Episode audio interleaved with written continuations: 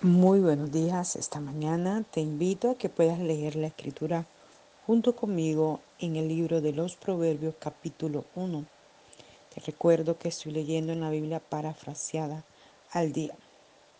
Dice, estos son los proverbios del rey Salomón de Israel, hijo de David. Los escribió para enseñar a su pueblo cómo debían vivir, cómo proceder en cada circunstancia, pues quería que fueran entendidos, justos y honrados en cuanto hacían. Quiero volver sabio al simple, decía. Quiero advertir a los jóvenes respecto a algunos problemas que encontraran. Quiero que los que ya son sabios adquieran mayor sabiduría y lleguen a ser dirigentes mediante el estudio del profundo significado que hay en estas gotas de verdad. ¿Cómo ¿Cómo adquiere sabiduría el hombre? Primero, confiando en el Señor y reverenciándolo. Solamente los necios se niegan a recibir enseñanza. Escucha a tu padre y a tu madre. Lo que de ellos aprendas te dará buena fama. Te hará adquirir mucha honra. Gloria al Señor por esta palabra tan poderosa esta mañana. Pedimos al maravilloso Espíritu Santo que fue dejado en la tierra por Cristo, para que traiga la revelación del corazón del Padre a nuestra vida esta mañana. Inicia este capítulo 1 de Proverbios diciendo, estos son los proverbios del rey Salomón de Israel, hijo de David. Los escribió para enseñar a su pueblo cómo debía vivir, cómo proceder en cada circunstancia. Mira esto tan tremendo. Quizás Salomón estaba inquieto por los comportamientos de, de la humanidad que estaba alrededor de él. Salomón había recibido un reinado de parte de su padre y este reinado había proseguido en la vida de él y Salomón desde pequeñito fue rodeado por multitudes de gente y por eso quizás podía ver cada comportamiento de cada persona. El libro de Eclesiastes también escrito por él dice que él busca la sabiduría y comienza a enseñar el libro de Eclesiastes cómo buscó la sabiduría. Fue un hombre tan lleno de sabiduría que hubo un momento de su vida que como que se perdió en tanta cosa que buscaba. y comenzó a buscar la sabiduría en distintas cosas y él mismo lo exclama allí en el libro de Eclesiastés, que buscó la sabiduría en tal cosa y no la halló y después allá y no la halló y después acá y no la halló. Parecía que la fuente de la sabiduría de Salomón por un momento se la había extraviado, se había olvidado por un momento que quien le había dado tanta sabiduría había sido Dios. Y por eso él lo expresa aquí en este libro de los Proverbios, diciendo esto, ¿verdad? Dice, los escribió para enseñar. Mira esto. Para enseñar. La palabra de Dios ha sido escrita para enseñarnos. A veces pensamos que lo sabemos todo.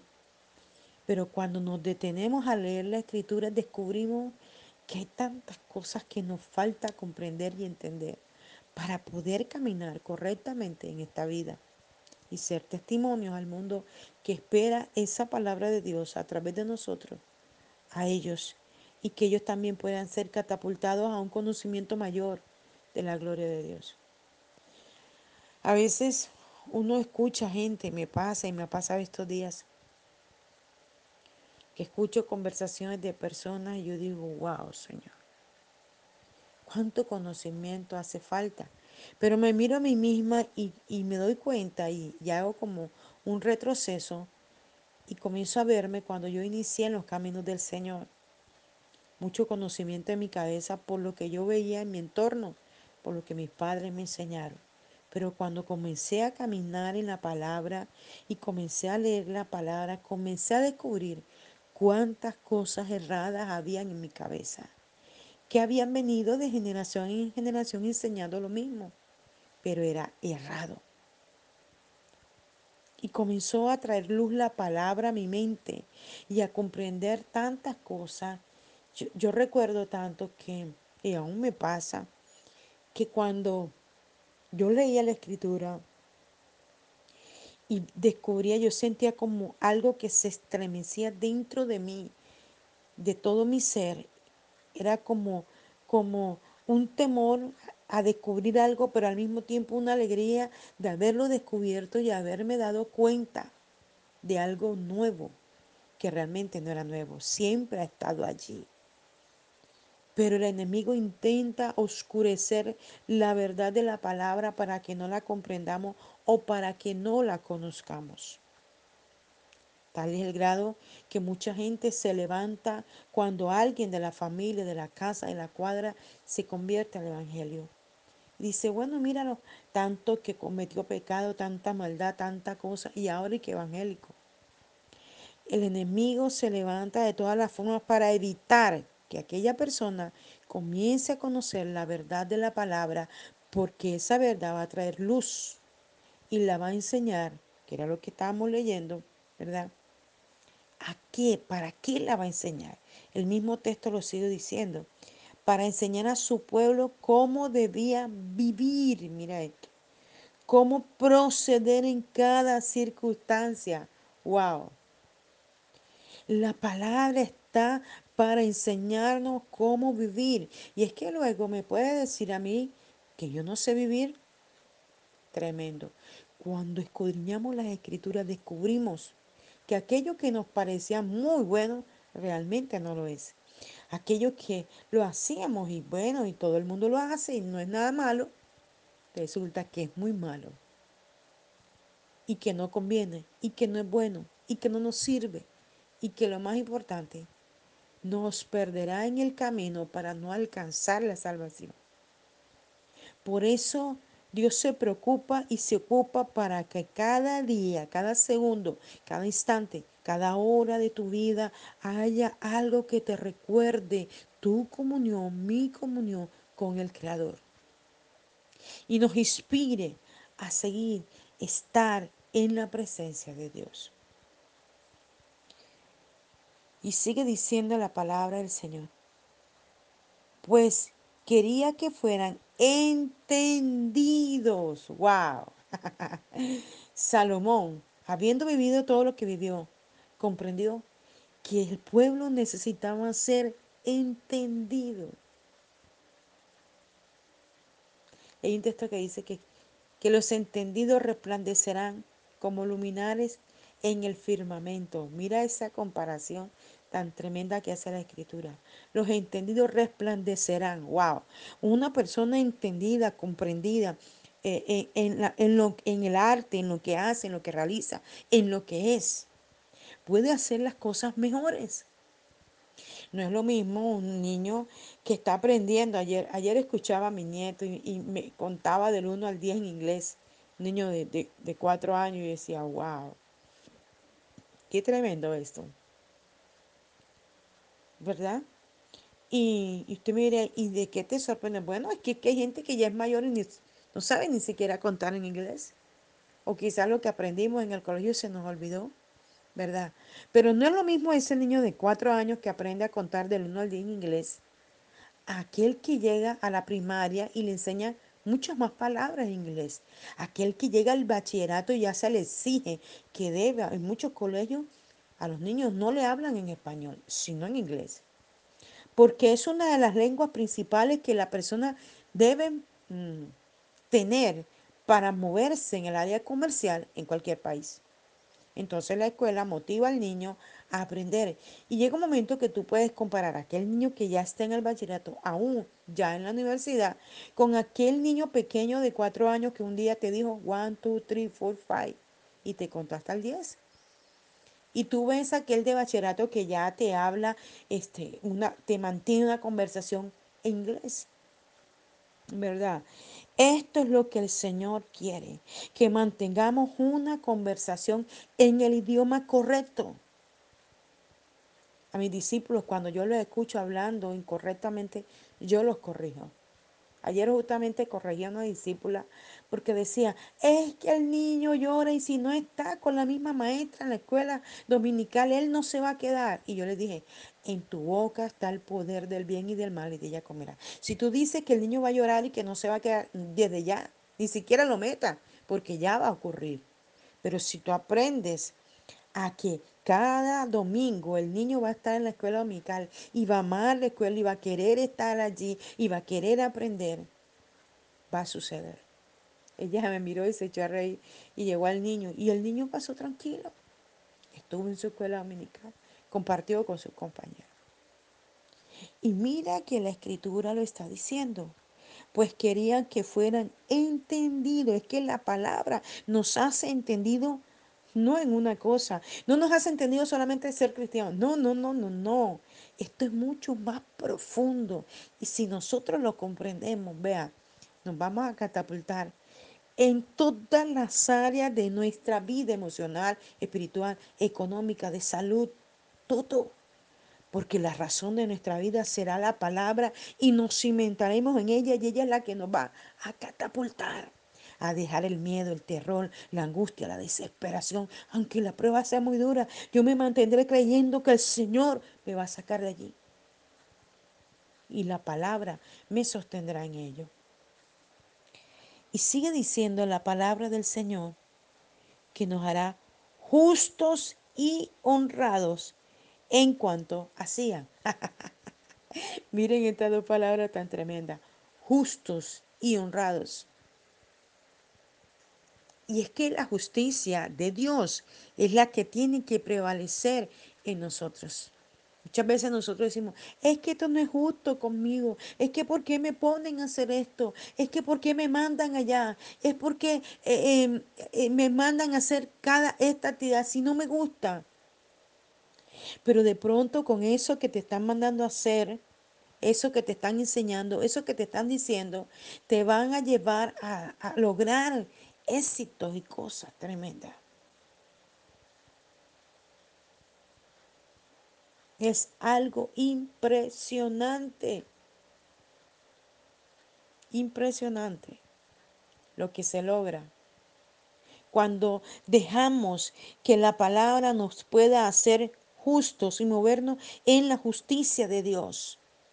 Ay, que esta persona me hace daño, me hace esto, me hace esto. Y yo sigo comportándome bien con ella y ella sigue haciéndome mal. Déjalo en las manos de Dios. Porque cuando nosotros hacemos el bien, la Biblia dice, bendecid y no maldigáis. Cuando nosotros bendecimos al que nos hace daño, ascuas de fuego amontonamos sobre su cabeza. Y él dará cuenta a Dios de todo lo que hizo mal. A veces la gente cree, le hice daño aquí, aquí, aquí, allá. Y qué bueno, lo logré. Pero al caminar de los días, la obra de Dios es mejor que la de los hombres y la gente comienza a pensar y a recapitular. ¿Por qué hice esto? ¿Por qué hice esto? ¿Por qué no debía haberlo hecho? Porque cada acción mala en la vida corta las buenas cosas que Dios tiene. Y muchas veces, como dice la escritura cuando le dijo al, al que le estaba pidiendo cuentas de los talentos, si sabes que soy un hombre malo, ¿por qué no lo llevaste al banco para que se multiplicara? y entonces le quitan el talento a ese y se lo da a aquel que teniendo cinco lo multiplicó en Dios, en diez, y le entregaron el de aquel que no lo multiplicó. Si no valoramos las cosas que Dios nos ha entregado, Dios nos las va a quitar y se las va a entregar a otro que sí la valora. Sigue diciendo la palabra del Señor, honrados en cuanto hacían. Esta palabra honrada es una palabra muy profunda. Debemos ser honrados en cada acto de nuestra vida. Leía un escrito hace unos días largos en el Facebook de alguien que pidió una pizza. Estaba en su casa. Cuando piden la pizza, el pizzero llega, le entrega la pizza, o el pizzero no, el, el mensajero, el que lleva a las casas las cosas.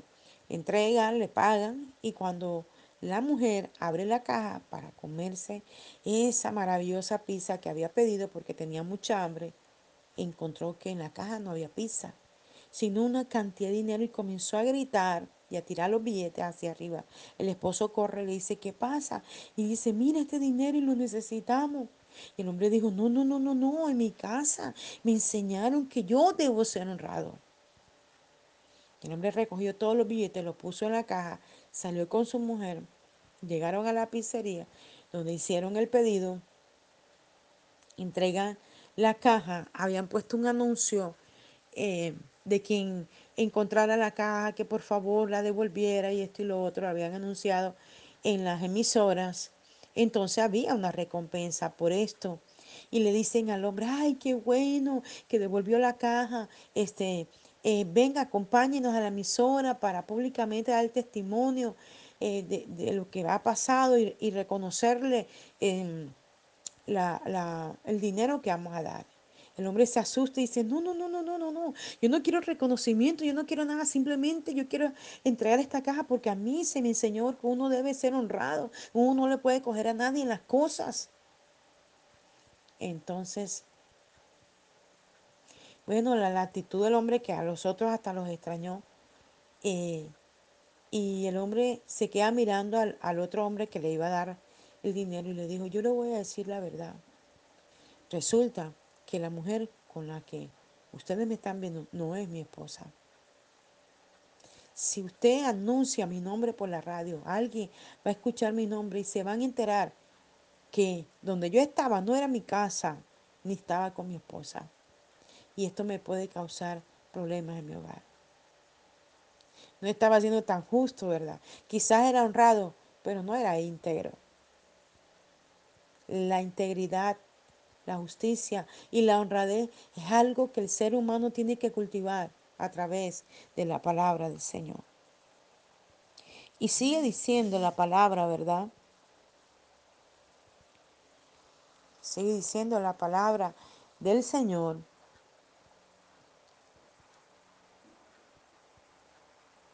Quiero volver sabio al simple. Mira esto. Lo que buscaba Salomón con estos proverbios es hacer sabio aquel que no tiene ninguna sabiduría, que no tiene ningún conocimiento, que no tiene ningún entendimiento. Eso es lo que busca Dios con nosotros, con la palabra, hacernos sabios. Decía, quiero advertir a los jóvenes respecto a algún problema que encontrarán Quiero que los que ya son sabios adquieran mayor sabiduría y lleguen a ser dirigentes mediante el estudio del profundo significado que hay en estas gotas de verdad. Gotas de verdad que están en la palabra. Gotas de verdad que el Señor cada día nos quiere enseñar al grande, al pequeño, a la mujer, al hombre, al niño, al adolescente, a través de la escritura. ¿Cómo adquiere sabiduría el hombre? Primero, mira esto, confiando en el Señor y segundo, reverenciándolo. Allí está la sabiduría. Cuando tú confías en el Señor, cuando tú amas al Señor, cuando tú reverencias al Señor, cuando tú rindes tu vida al Señor, cuando tú buscas a Dios cada día. Wow. Allí adquirimos sabiduría en la entrega, en la búsqueda, en la negación en el deseo permanente de estar en la presencia de Dios. Allá adquirimos todo lo que necesitamos. ¿Qué necesitas esta mañana? Un esposo, una casa, un hogar, un carro, un empleo, una familia. Que tu hogar sea renovado, cosas materiales. ¿Qué necesitas? Todo lo tiene el Señor. Y si nos mantenemos en la relación, en la intimidad y en la búsqueda con Dios, Dios traerá todo eso que tú y yo necesitamos. Y sigue diciendo la palabra del Señor. Solamente los, los necios, oye bien, se niegan a recibir enseñanza. Solamente los necios. Mira, y tratar con un necio es una cosa tremenda.